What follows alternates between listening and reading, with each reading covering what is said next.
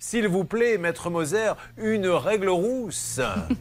Et tout de suite, la règle rousse avec Anne-Claire Moser. Alors ce dossier, il doit nous apprendre quelque chose. Moi, je me souviens d'Amélie, euh, qui est de la Réunion, qui avait un sourire extraordinaire et qui a fait encore montre d'être de bonne humeur alors qu'elle se fait rouler dans la farine par euh, cette personne. Il ne faut pas, lorsque l'on contracte un prêt pour des travaux, euh, que la banque débloque les fonds au profit de l'entrepreneur.